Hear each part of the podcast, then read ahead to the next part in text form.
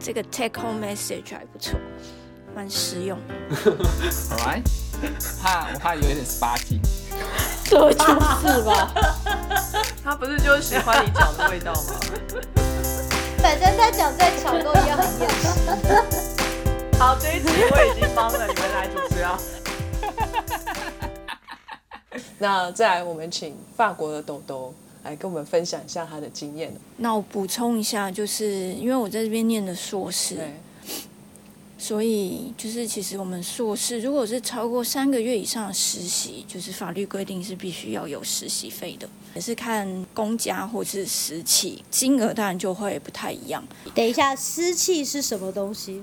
我想了好久。私人企业哦，我以为是跟私密部位有关的一个有点 歪的词。哎，对，听起来蛮像。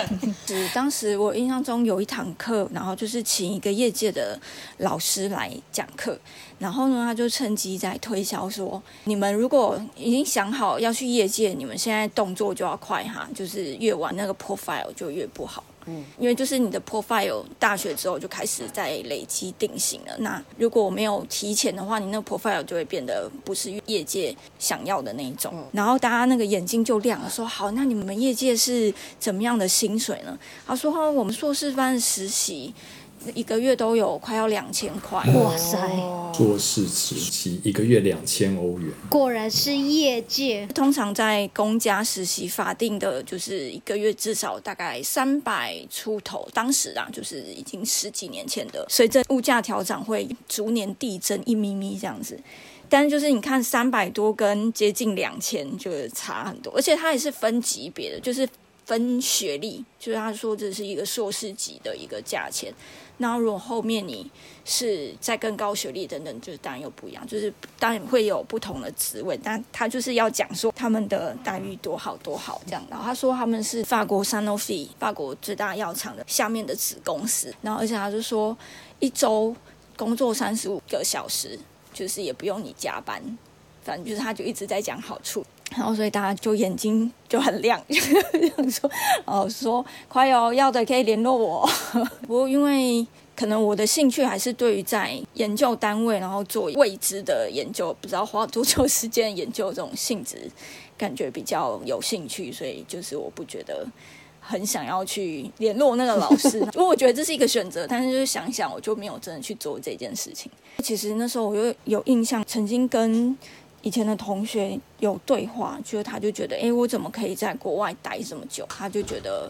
我们家口袋很深，就是他都觉得我出来都是花自己的钱什么的，但其实是多亏了这边的社会福利政策。嗯，然后我国立大学嘛，所以学费就是几乎是没有多少的。其实真正出国念书花自己家里的钱的人数应该算少的吧？其实也是有啊，没有，那是我们不认识啦。哦，真的啊，对不起，我错了。我我自己发觉，出国之后你会认识的人呢，也会有两群，就是像我们这种穷。学生就是我们，就是拿着奖学金，我们不是靠家里的钱出来，大概我们就会跟这一群一起混在一起，然后我们这是我们认识的朋友。物以类聚的概念就是 对，然后会有另外一群，就是那种拿着家里的钱，然后这种出国对他来讲真的是九牛一毛，然后爽爽花人，他们就会有完全另外一种生活啊！是啦，是啦，因为你知道，我们之前这边米兰就是。因为大家虽然就是虽然有这样两群，可是在网络上当然就是什么哦，台湾米兰同学会什么，大家就是放同一个 group 嘛。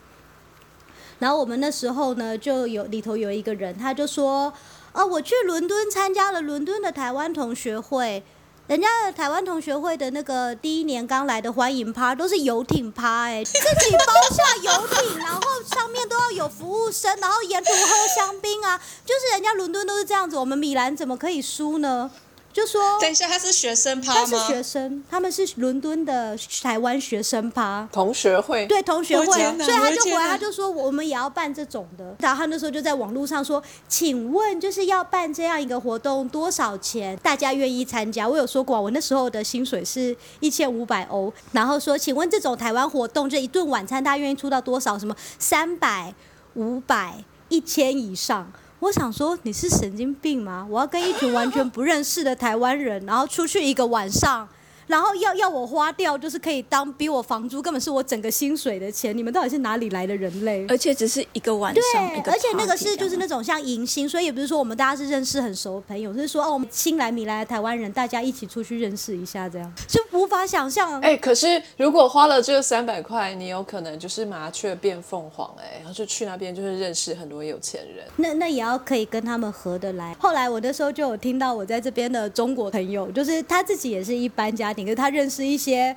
恐怖的有钱人，然后他说他们那时候好像晚上就是要一起去一个那种 club 玩，然后就是外面就排了长长的人龙嘛。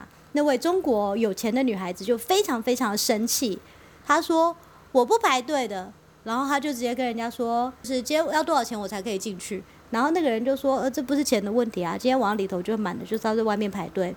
他就说怎么样，一千欧元够不够？我要进去。Go go！然后那个人就说没有，那个人那个那个警卫还是说，可是不行啊，就是就是我们是里头是真的是满了，不是说钱的问题。他说一千不够是不是？五千够了吧？够五千欧你让不让我进去？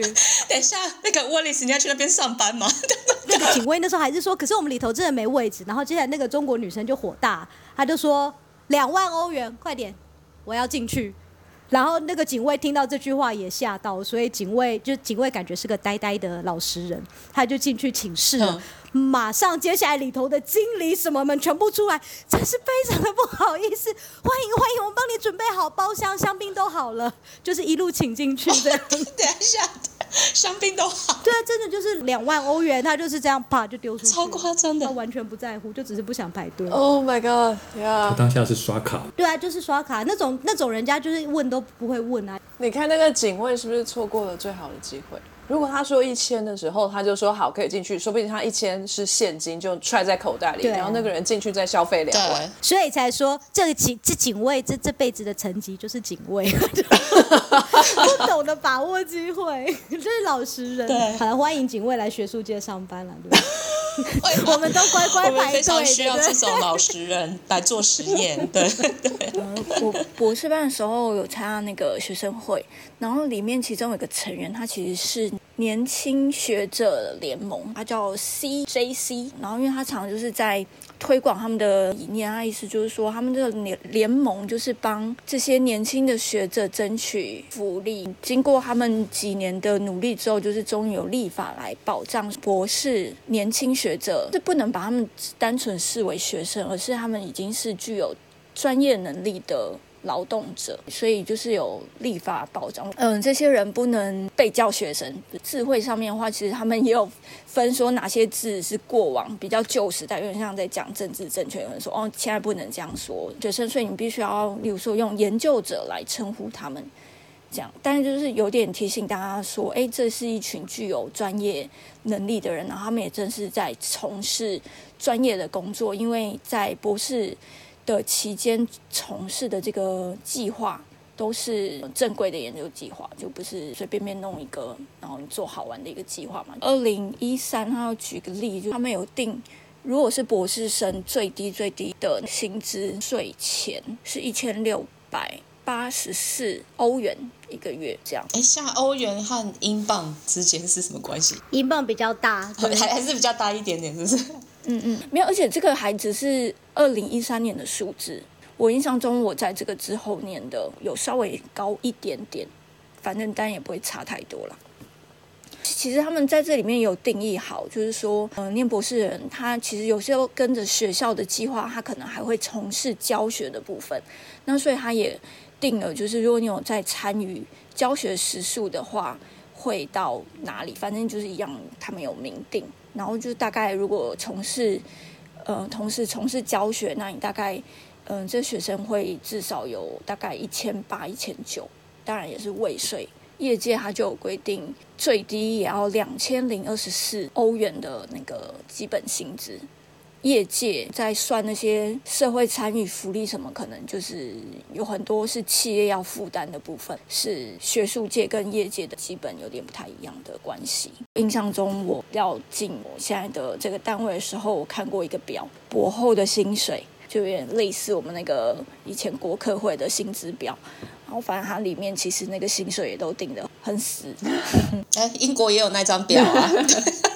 就像阶梯一样啊，一个 tier 一个 tier 这样子上去，这样子。其实他有时候他分的也是有一点乱到我也不知道看哪里，但是如果光看就是博士生的那个等级的研究人员有参与教学的话是两千一百一十三，也是未税。如果是没有参与的话是一千七百八十欧元。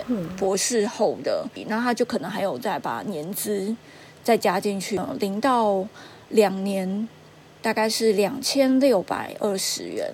二到四年是大概三千零六元，哎，请问你们法国的博士生要缴税吗？都要在缴所得税。法国的博士生也要缴税？就是他视为你是一个真正能够有工作能力的人，你具有工作专业。所以算是一份工作，所以也是要缴税，就是。对对对，有一部分的是拿的是奖学金，嗯，所以对于拿奖学金的这群人的状况，可能就又不太一样。可是因为我没有这个经验，就是我不是很理解他们这个怎么怎么去计算。我只知道他们很有可能是不需要缴税的，因为他们这个是算在奖学金，而不是算在薪资。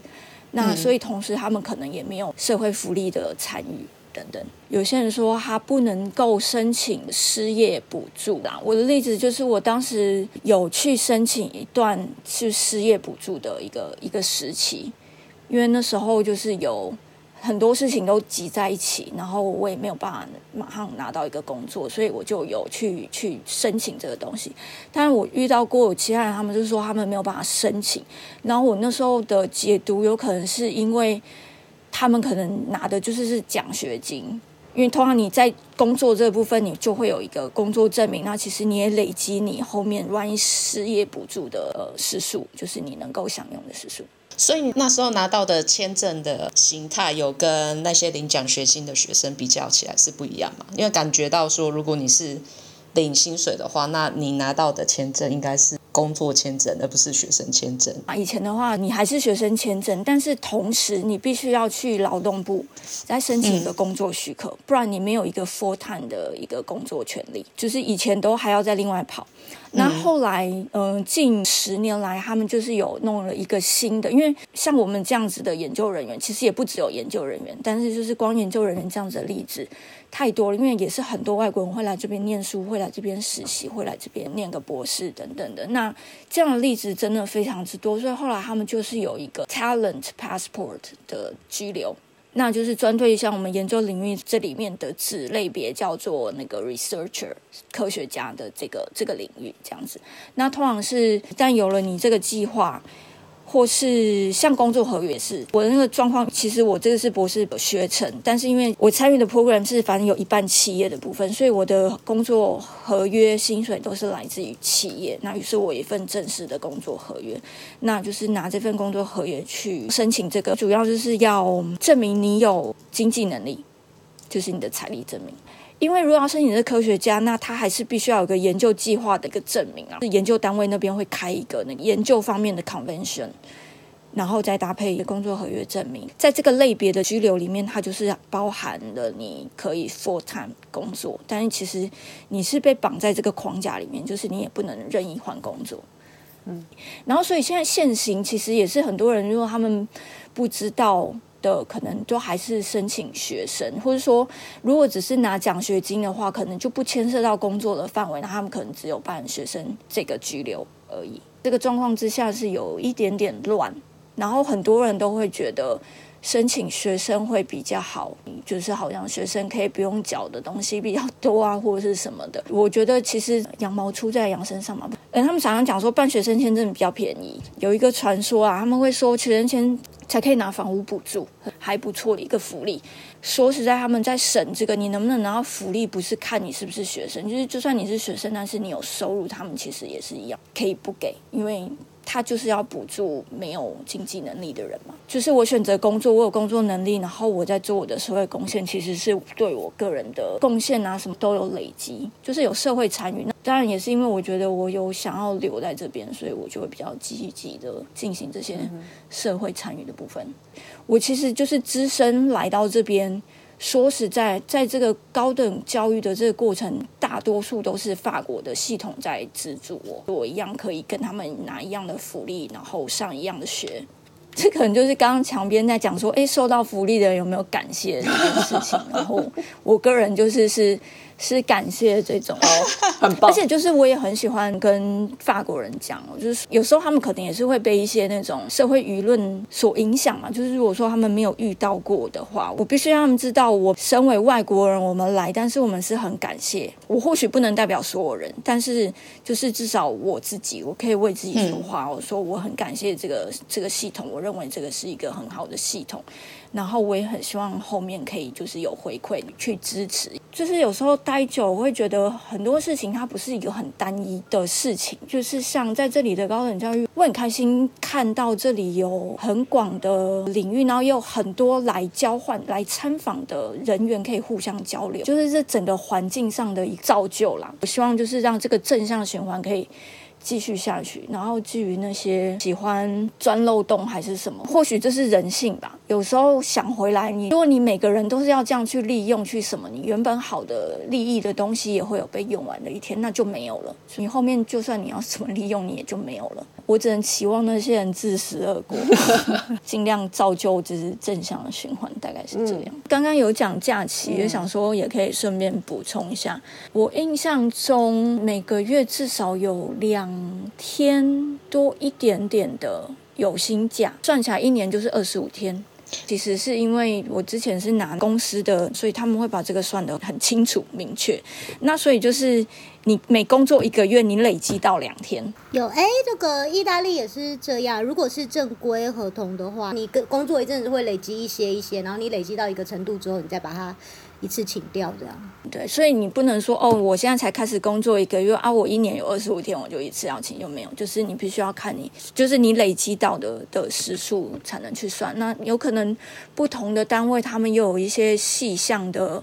规定啊，因为像不同的公司，他们可能也有他们自己的福利，所以有的会给再多一点的也是有。通常他不会让你积太多，就是你如果都没有放，然后他要付你钱，其实那是一笔很可观的那个费用。所以有时候他们就会说，今年还没有用完的，你明年度什么什么什么要用完，或是顶多累积两年之类的细项的规定。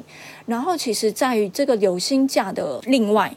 就是其实我们还有我们叫 F day day，就是好可爱 F day day，就是 RTT。哦，我常常说，在我们这种有专业能力的人，其实常常只工作三十五个小时是有点不切实际，就是你必须会再工作更多的时间，因为有太多的事情要处理。加减有加到班，我之前公司的规定是一个月最多有两天的 F day day，看你加班状况，你可能会得到一天或是两天的 F day day。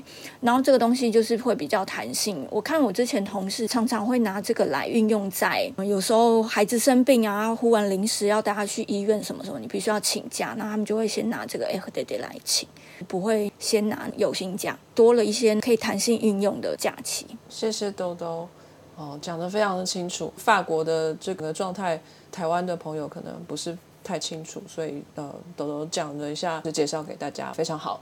好，呃，我们当然还有土编的经验啦。那土编跟我们分享一下德国捷克的状态喽。好啊，我在德国念博士，然后在捷克做博后。嗯，那各位猜猜看，哪边领的薪水比较高？德国。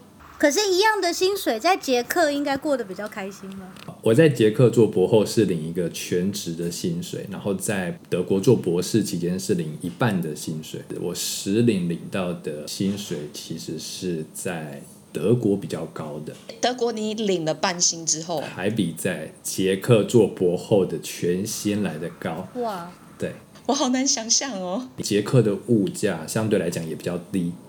但这要看是哪一部分的物价，吃的东西来讲，相对于欧洲国家德国、法国来讲，它的吃的食材是比较低价钱，但它的房租却是比较高的。所以我在捷克做博后，我大概要花二分之一到三分之一的薪水去付我一个人的房租。在德国那时候是念博士，那我在这段期间结了婚之后，就可以拿更多的税回来，这部分就其实就够 cover 两个人的生活费。所以还有一个我觉得比较有趣的是，捷克的啤酒比较好喝。捷克的啤酒又好喝又便宜，它一杯大杯的啤酒啊，五百 CC 的啤酒，你们猜猜大概多少欧元？我记得很便宜耶，三欧，一点六，一点六欧其实差不多，大概就是两欧左右。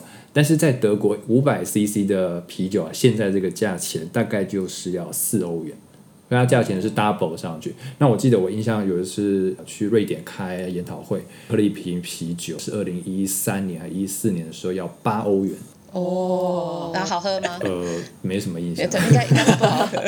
欧洲这几个地方就物价其实差异蛮大，那它同样给的薪水的差异也蛮大，那各有优缺点。我自己是后来比较喜欢德国的这种比例啊，就是他给的薪水是比较高，然后房租来讲跟捷克也差不多，所以你就可以知道大概过起来还蛮优渥的。对，大概有这样子的一个情况。可能很多在台湾的同学们觉得去欧洲读书很好，是因为有薪水，但其实也要看老板有没有计划给你做。我知道有一些同学他们是来了一个大学里面找了一个老板，那老板现在手边没有计划可以给他做，那可能就会谈一个协议，就是说，那你来我们实验室做一年的时间，然后你试着申请自己国家的奖学金。那如果运气好的话，你就拿到奖学金了吧。那如果运气不好的话，你可能就得想别的办法活下去，或者是就在等待老板是不是在下一个年度会拿到计划，又让你有工作可以做，所以你就可以领薪水。所以大概是这样的情况，是在德国吧，就是大家会把一个博士生不会当做是一个学生而已，他会把博士生当做是一个研究人员，一个初级的学习如何做研究的人。所以就我所知，我在德国的老师跟我说，为什么你只能够领百分之五十的薪水？大概是啊一个月一千六百欧左右。如果结了婚，那如果结婚前的话是一个月一千两百欧，一三年左右那个时候的金额啊。那为什么你只能领百分之五十呢？现在好一点到百分之六十五。是因为他会预期你会用剩下百分之五十到百分之三十五的工作时间去自我成长。那什么是自我成长呢？自我成长就是说，你可以在这段期间写你自己的论文，去上课，然后去做自己想做的事情，不一定要为这个计划、这个项目做努力或者去付出你自己。它会有这样子的一个平衡、一个取舍。它其实就是 part time。另外那个 part 是让你去求学的，去拿学位。所以有一些同学他就不一定会把他的学位拿到，他就是做完这个计划三年，然后他就离开了，他也没毕业，因为他没写论文嘛。也有一些同学是拿自己国家的奖学金，那这种经过了三年四年，他们国家奖学金拿完之后，他也就毕业了。哎，对啊，我刚刚忘记说，博士生的那个合约通常就是只有三年，嗯，也蛮多情况会有第四年，但是通常这个第四年就是你要再另外再去申请另外的经费，或者是。第四年的时候，如果刚刚豆豆也有讲到那个失业保险的部分，我们在缴税的部分，有一部分是呃失业保险、退休保险、医疗保险，那这三个合在一起称它是社会保险。那其中的失业保险就是去应付你在没有工作做的有长达一年的时间。你可以去领你前一个年度的薪水的百分之五六十，所以如果你前一年运气好，你结了婚，你一个月有一千六百欧，你领了百分之六十的话，你一个月还有九百六十欧，然后这个支付你这一年的失业期间，最多就一年，你必须参与这个劳工局所办的就业的课程，或者是帮助你再去找另外一份工作的一些技能的学习课程。然后去符合他们的这种要求，你才可以领这个失业保险。大部分我们的情况是在这一年都找得到工作，所以你就可以接接续往下开始一个新的工作。哎，我想请问，这个是不管你有没有德国的护照，你都可以领吗？对，只要你在这边工作超过了一年吧，超过一年非常好哎，对啊，嗯，意大利也可以哦。哦，真的吗？那那就只有英国比较惨。英国现在不是欧盟，但是英国之前在欧盟的时候也没有那么好啊。他这样的福利只有给英国本地人，他并不会给非英国人。就是如果你是欧洲人，也没有。可是你是说英国学生都没有缴税吗？对啊，对啊，但是欧洲人他也不会收到失业救济金。哦，我们学生时候也是有缴一点点税，但是劳工局之类的地方吧，就有帮我们开户，然后在里头就有固定的存钱。那只要你每个月的薪水都有一点点钱钱进去，就算那个钱其实很少，但是这样子的话，你最后都符合失业的时候可以领那个百分之六十的补助金，领一年的条件。这样欧洲大陆的社会福利真的比英国好很多。因为我之前还没有拿到英国公民之前，我每个月是有缴税啊，缴的也没有比别人少，还缴的太多，还要被退税。如果那段时间失业的话，那我的下场并不是说可以留在英国找工作，而是两个。个礼拜之内要返回我的母国，差别差蛮多的。但在英国读书是不是有个好处，就是好像念硕士可以在一年就毕业是学制不同。对，这是学制，这不是好处。？OK OK，这是学制我也说，其实，在法国也是念一年啊，因为其实就只有大学三年，然后硕士第一年，反正我视为这是一个独立的课程。然后你真正要毕业取得硕士学位，那是硕士的第二年级。像我们在台湾念了四年的大学，那就是等于他们的大学三年跟硕士第一年念完，所以你就可以直接去申请硕士第二年。你有那个本事过，你就过了一年。那我觉得在德国读硕士或是大学还有个好处就是，这边学校如果老师有接计划，他计划里面可能会拨一笔的经费是给的临时工，大家其实是按照小时去计算。比如说这个在德文叫做 Hiwi，就是 Hilfskraft Wissenschaft 了，科学的助理或者是科学的劳力支出，它是以小时计的，所以就可以你有学生的身份，然后去参加一个计划，然后你用 Heavy 的身份去执行这个计划，那你可以去签一个合约，这个合约可能就是每一个月份是啊三十个小时，或最少是十个小时，到最多的话应该是八十个小时。那你可以算哦，你如果一个小时的工资的薪水是十五欧元，现在可能稍微多一点。如果你是一个硕士，你有硕士学位的话，每个小时十五欧元的薪水，一个月如果六十个小时的话，一个月就有九百欧元的收入。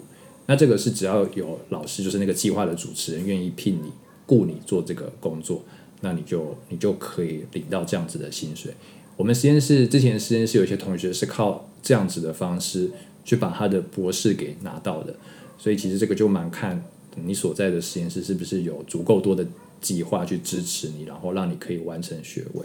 这样听起来，欧洲大陆的学校真的很支持和鼓励，就是外来学生。他其实不分国籍，嗯，只要老板愿意给都给啊，对。所以我刚刚说，我觉得这也就造就这个我认为很多元、很有的交换切磋的一个环境，然后我还蛮喜欢的。嗯，哦，难怪都没有人要来英国。你们人一样很多，对，啊，而且去英国的好处就是你不用学第二个语言，不用学第二哎对外语。是啊，是啊，被发现这是唯一的好处。对 当初就是懒得学法文才到这里。对啊，我觉得反而有时候就因为是一些不同的语言，你反而就是有不同逻辑的思考。是对啊。而且学语言可以延缓阿兹海默症的发生哦。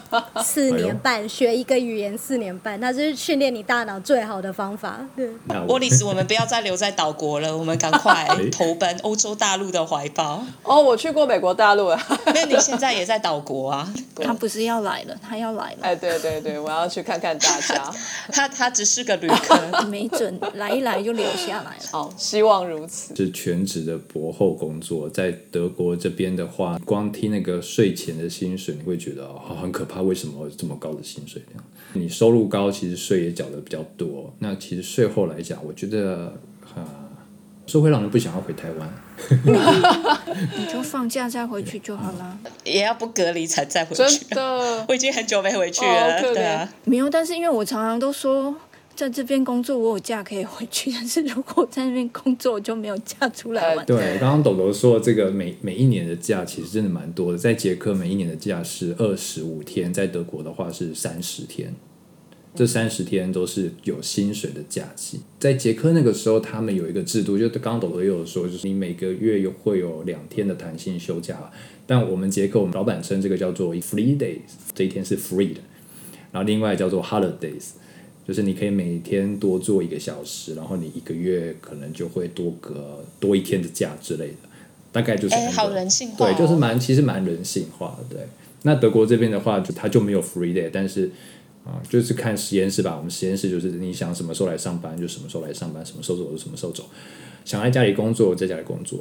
这是学术界的好处吧？对啊，对对，业界就恐怕没办法，业界就要打卡。对，我刚刚说的 FDD 就是学界、业界都有。哦，业界也有。嗯，对啊，对啊，很棒的 day，我也很想喝这一杯 day。因为通常我们都超时啊。也是啦，对，研究工作没有什么，哎，日夜还是寒暑之分这样子。是的。我觉得做研究就是会一直做下去。其实有时候像在捷克的这段期间，我其实是过得蛮开心的，因为我可以自己选自己想要研究的题目，然后选自己想要学的研究方法。那虽然他提供给我的薪水是蛮低的，但是自由度相对来讲就比较高，因为他并没有一个固定的计划要去执行嘛。那反而是我需要自己去写计划，自己去找钱。那很不巧，就是在这段期间没有找到合适的计划，没有申请到，所以我就得去找其他的出路。然后现在在德国有这个机会，我就跳进了一个计划中。那当然接了计划，可能就有领计划的薪水，但这个领的薪水的的条件就是你要负责任嘛。这个计划要完成什么事情，就得在固定的时间去完成。相对来说，就自由度不是那么的高。但是，哎，其实过得也是蛮开心的。嗯，做研究不管怎样，有时候钱就反而不是那么重要。如果真的要赚钱，可能去业界发展会稍微钱赚的比较快，赚的比较多。但可能自由度就不会像在学界一样这么的高。但学界要看老板，有些老板也是给你很多的压力啊。也是，一般来说，学界的样态是蛮多的，因为每个实验室都会有不一样的状态。那每个国家也都大家都可以考虑一下。那哦，对了，就是我们的冷编啊，虽然今天没有办法来跟我们一起讨论，但是他非常认真的找了一下台湾目前哦哈科技部这一边的一些资料。哦，价目表现在要报价就是博后的部分。如果你是博士新鲜人，就是博士刚拿到，对不对？第一年哎没有到七万哈，六万零六百八十四元，就是第一年的公定价。好啦，以前是五万九，它有稍微进步。对，之后大概就是加个两千两百块，每年加个两千两百块，可以一直累加到第十一年。所以如果你是一个呃第十一年的博后啊，就拿到这个薪水的顶级的话，一个月是八万两千七百五十一元。我是不知道有没有人可以。做到十一年的博后这么久，一般来说，我们都认为博后大概是一个短期。没有，有些他会直接跳哎。啊，真的。因为你知道国科会那个年资是可以累积的，所以像我以前在大学做过助理几年之后，后来回到台湾的时候，那时候有硕士学位，在做助理就是直接拿，比如说第四年或第五年的硕士的学位，虽然是刚拿，对，所以等于是你人生累积在国科会那种地方做了有十一年的话，你就是一进去就可以拿。最高的，或是他好像可以谈，哎，上次不是有吗？就是说谈说，啊，那你可能相当于第几年的年资，然后就从那里开始给你。哦，原来是这样子，那可以理解。感谢冷边的这个资料的支援，这样子。哎，其实我也有准备这样。啊，真的吗？好，来来一下，来一下，来来。英国它也是会有比较低和比较高端嘛，那它就是会按照你的经验来决定，而不是靠年资。所以，假设你在其他地方当过 postdoc，对，他并不会主动加到你的年资里，他会依照你面试的时候，还有他觉得你适不适合，来决定你薪水的要落在哪里。那我现在讲一下价目表，英国都是讲年薪，为了大家方便，我就把它除以十二，就变成月薪。然后再为了大家更方便，我就是把它换成台币。哦，好贴心哦，真的。所以我觉得这样有点不准，因为英镑有厉害的时候是六十八，然后肌弱不振的时候是三十六。那我还是讲一下英镑好了，我就讲英镑，我讲一个月好了，这样子大家比较有概念。就是 entry level 的 postdoc，如果他是觉得你比较是刚毕业，或是比较之前，或是 you have potential，嗯，但是你还没有那个 skill set，我们大概都是。一个月两千两百到两千七百英镑左右，是以税未税？呃，未税。这样在英国活得下去吗？可以啊，过很爽啊。这是 lower end，假设你是 higher end 的话，就是两千七百到三千七百。那如果像是 Oxford 或是 Cambridge 的话，他们更给的更高。Oxford 或 Cambridge 他们的 lower end 每个月他给你三千五。那如果是 higher end 给到四千二，对。哎，可是他扣税会扣多少？哦，这个这个我有准备哦。英国它的税它是累积制，就是假设你每一个月赚的钱是小于一万两千五百七十磅，它是不会算你税的。那假设你每一年赚到的是一万两千五百七十磅到五万磅中间，你的税是缴百分之二十。那假设你五万磅到一百五十万磅，它是百分之四十，更高上去它就是四十五趴的税。所以它并不会像意大利收到五十 percent 这么这么恐怖。对，那些是所得税计算完之后，还有就是 national insurance fee，那可能就是社会保险费。每个月我的话大概都是缴两三百磅，还有你的 pension。假设你有加入他们的退休金制度的话，那你还要再扣一笔退休金、预拨钱之类的。那像那时候 Wallis，我知道你就没有加入退休金的，制度那个可以 waive 掉，所以 Wallis 的话，它就是领更多。我哦就那是及时像我退休金行乐的话型，的，拿多少花多少，对。